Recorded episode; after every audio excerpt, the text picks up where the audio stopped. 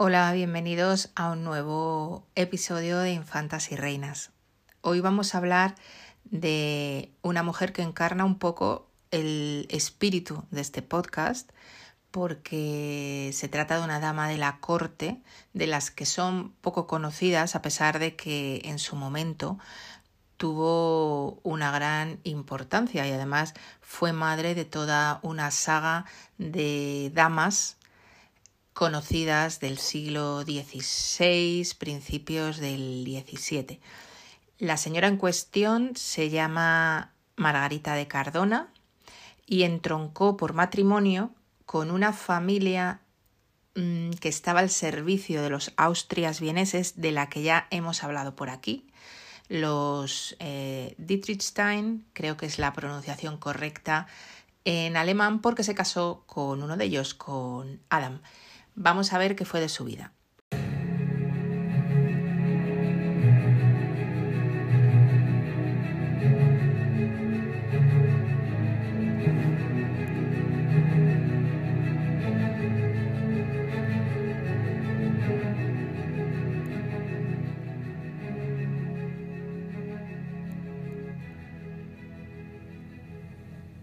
Margarita de Cardona, como todas las damas que pasaban a formar parte del séquito de una persona real, pertenecía a una buena familia.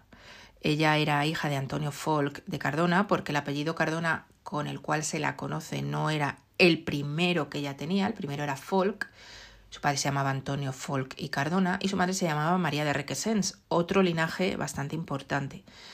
Bueno, pues el padre era virrey de Cerdeña cuando ella nace, de hecho ella nace allí y no sabemos la fecha exacta.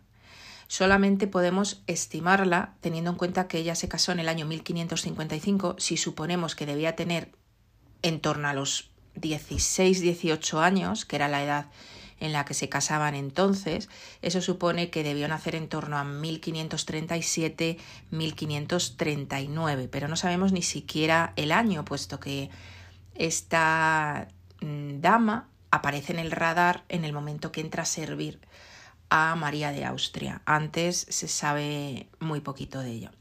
¿Quién era María de Austria? Que es la mm, reina luego emperatriz en cuya casa ella se integra. Eh, María era hermana de Felipe II, tenemos un episodio sobre ella. La casaron con Maximiliano, que era su, su primo, y tuvo que irse a vivir allí con Maximiliano al imperio. En un principio pasó de ser infanta, que es lo que era en, en España, pasó a ser reina de Bohemia, que era el título que tenía su marido, pero posteriormente el marido ascendió a emperador por todas estas carambolas dinásticas y familiares y ella pasó a ser emperatriz.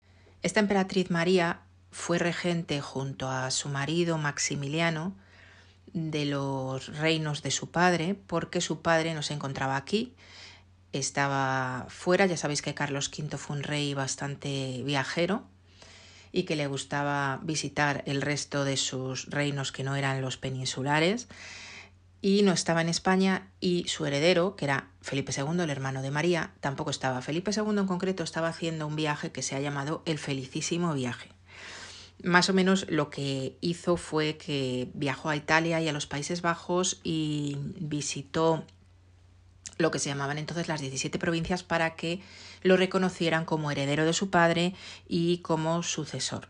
Eso es lo que se ha llamado el felicísimo viaje y es donde estaba el que luego fue Felipe II.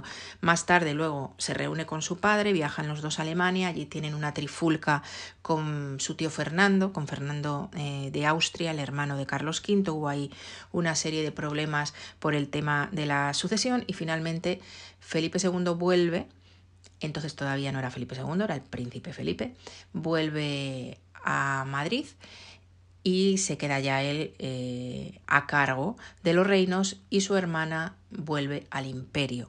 En este tiempo en que estuvieron como regentes, María y Maximiliano nace aquí, en España, en el año 1549, la mayor de sus hijas, Ana.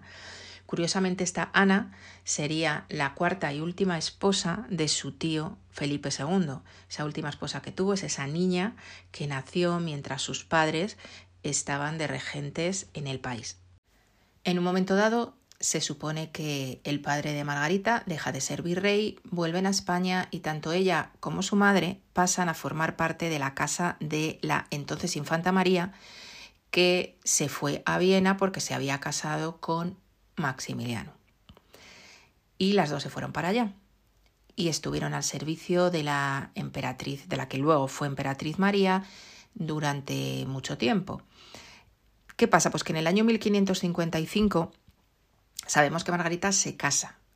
Acordaos que las reinas, las eh, princesas, que tenían a su cargo un grupito de damas de honor, se ocupaban de que éstas tuvieran una buena boda.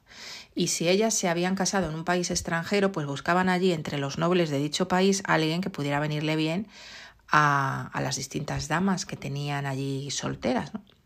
Entonces a Margarita eh, le buscan, le encuentran un señor que se llama Adam de Dietrichstein o Dietrichstein, si lo españolizáis, que era un noble que había servido su familia desde tiempo inmemorial a, a, la familia imperial de allí de Viena. Se cree que pudiera ser, pudiera ser que Margarita y Adam se hubieran conocido en España justo antes de ese viaje hacia Viena en el que Margarita se fue con la futura emperatriz María. ¿Por qué? Pues porque Maximiliano había venido a España a casarse con la infanta. Y en ese viaje trajo a sus gentilhombres de cámara, sus ayudantes, sus escuderos, etc. Y Adam era uno de ellos. Entonces, pudiera ser que se hubieran conocido antes.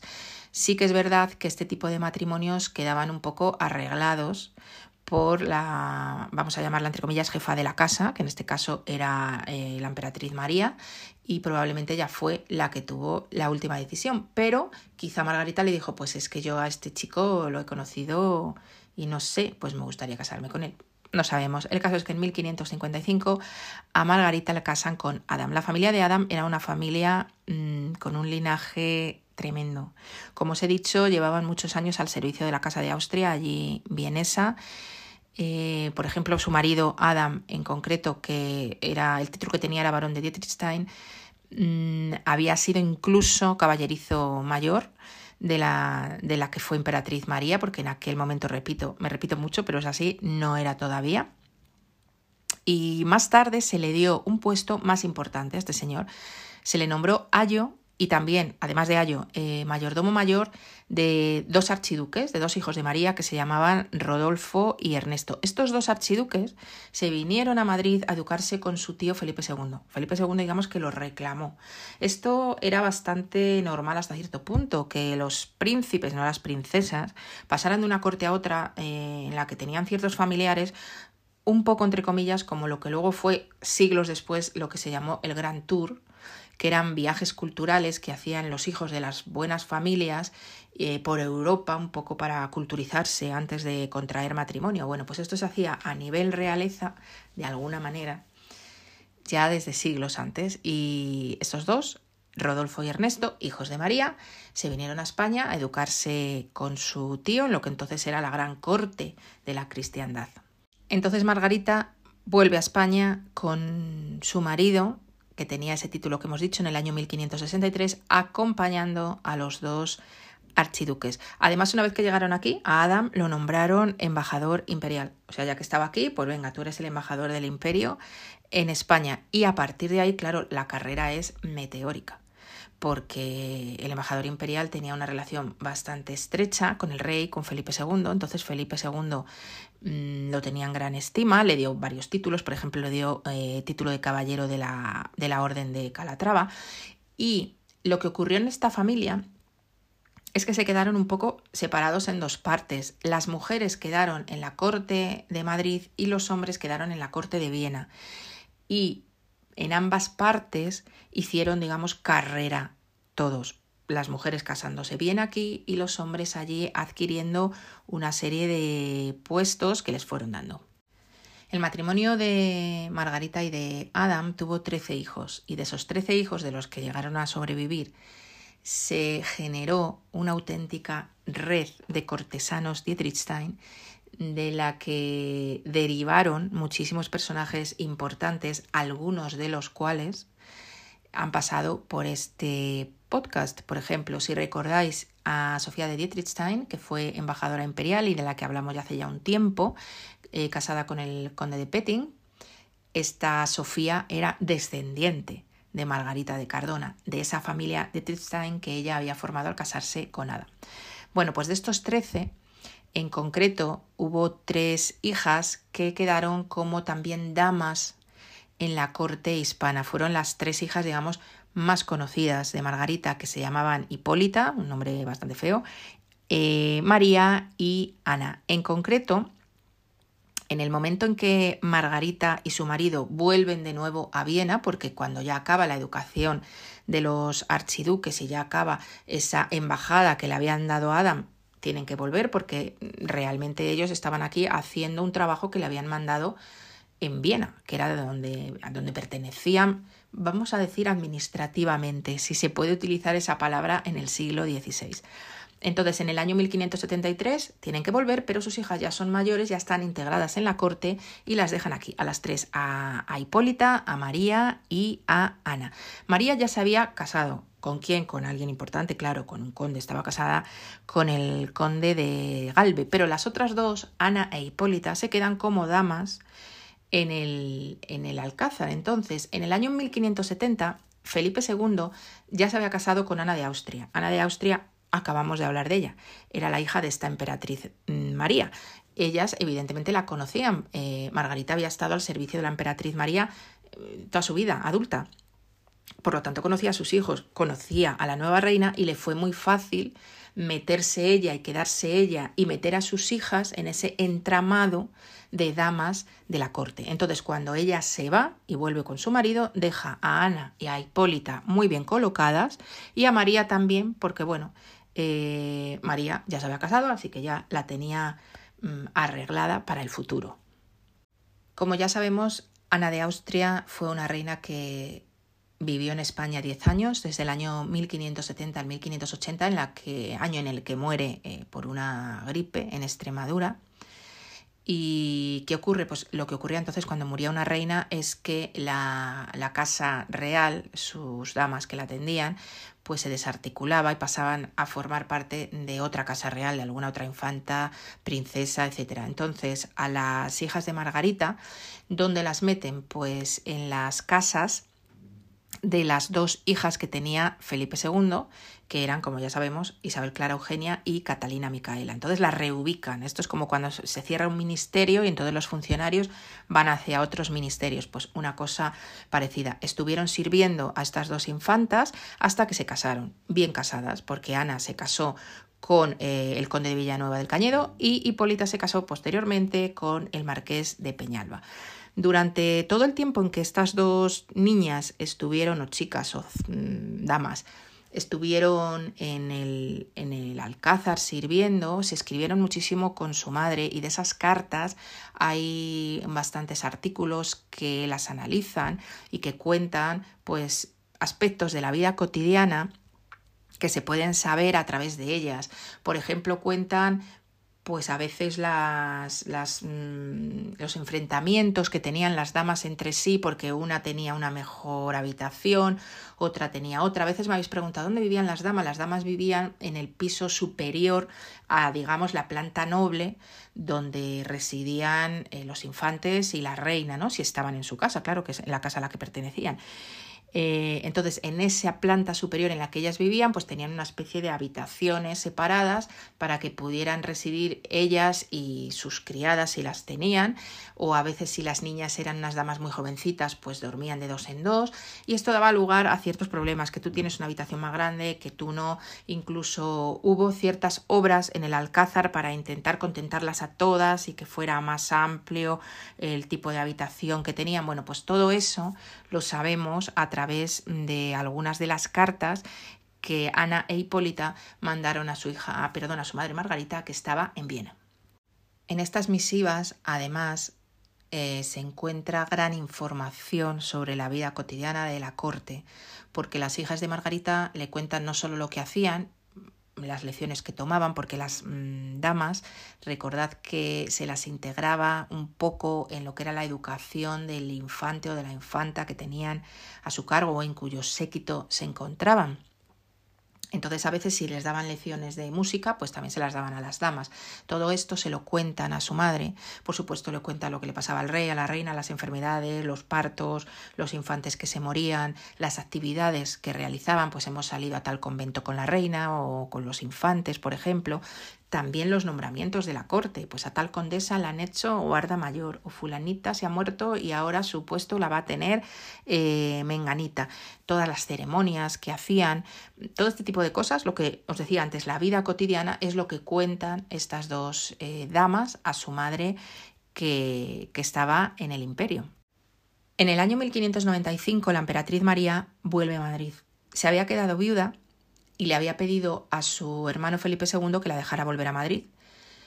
Pero el rey se lo había pensado bastante. Esto lo sabemos por los diarios del embajador imperial, que era un señor que se llamaba Kevin Hiller, y allí cuenta cómo el rey, bueno, mm, no lo tenía muy claro, lo de que su hermana volviera, ¿no?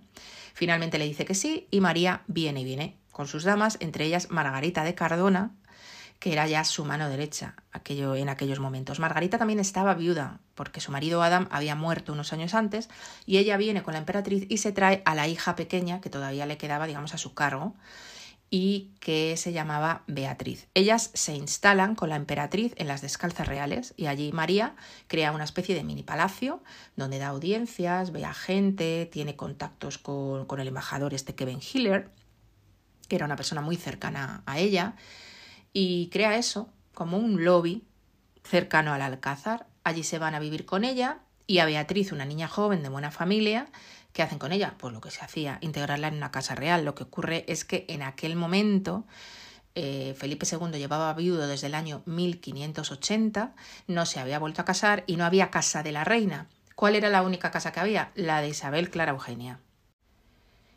En aquel momento, Catalina Micaela, ya se había casado, pero Isabel Clara Eugenia todavía estaba en España, porque recordad que fue eh, el ojito derecho de su padre, Felipe II, también podemos decir que fue su mano derecha, la retuvo mucho y la casó muy tarde para la época, porque tenía, creo recordar, que en torno a 30 años.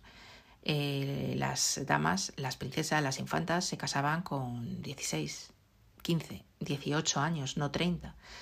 Pero bueno, Isabel Clara Eugenia estaba todavía en España era un poco la primera dama, puesto que no había reina, ya que Felipe II se había quedado viudo y no había vuelto a casarse. Entonces no había reina y esta, este papel primordial femenino en la corte lo estaba desempeñando Isabel Clara Eugenia. Margarita de Cardona se preocupó posteriormente, una vez que se casó, eh, Isabel Clara se preocupó de que su hija pasara a otra casa. ¿Y cuál fue la nueva casa? Pues la nueva reina que había venido, que era Margarita de Austria, esposa de Felipe III. Entonces la integró allí. Margarita estuvo en España en las descalzas reales hasta que muere la emperatriz María en el año 1603. Ella, Margarita, se va a quedar a vivir allí en las descalzas y su principal preocupación en esos años fue primero dejar muy bien colocados a sus hijos en el imperio, porque os decía antes que hubo una especie de separación en esta familia, las mujeres estaban todas en Madrid y los hombres allí. Entonces, con todos sus contactos, con todas sus redes por carta, se preocupó de que sus hijos tuvieran buenos puestos oficiales.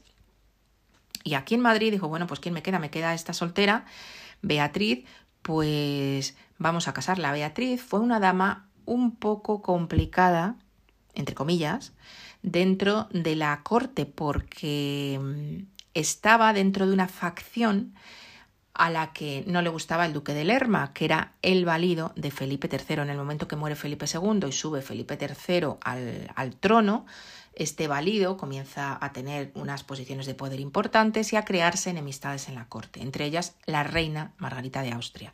Y muchas de sus damas también. Entonces, Beatriz, la hija de Margarita, era una de las más significadas en contra del duque de Lerma. ¿Y qué hizo? Pues echarla del alcázar, como hizo con algunas otras, a las que le molestaban, el duque se las cargó. Sin embargo, el duque no logra su propósito porque Beatriz estaba ya casada, estaba casada con un señor importante, con el marqués de Mondéjar, y finalmente, a que intenta echarla del alcázar, no puede. De hecho, Beatriz eh, cuando la corte se traslada a Valladolid, Beatriz con su marido se va también a Valladolid con los reyes. Sin embargo, el marido muere, poco después muere en el año 1604, ella se queda viuda y se traslada a un convento, igual que su madre. Su madre seguía en las descalzas y Beatriz se traslada a otro convento diferente.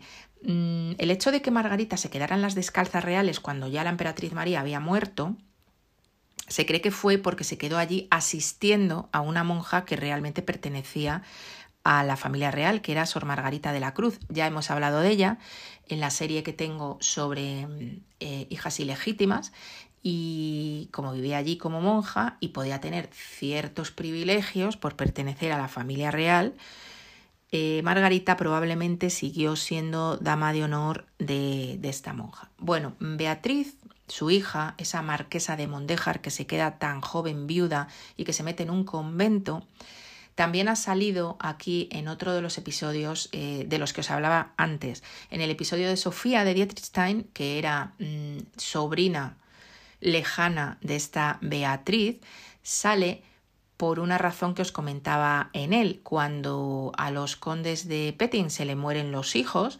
las dos niñas que se le mueren las entierra el conde en un convento que está hoy en Alcalá de Henares, estaba entonces y está hoy, es el llamado convento de afuera, que lo llaman, y en este convento, em, que había sido fundado por esta Beatriz, es donde el conde de Petín entierra a sus dos niñas, que suponemos que allí seguirán porque el convento todavía está en pie.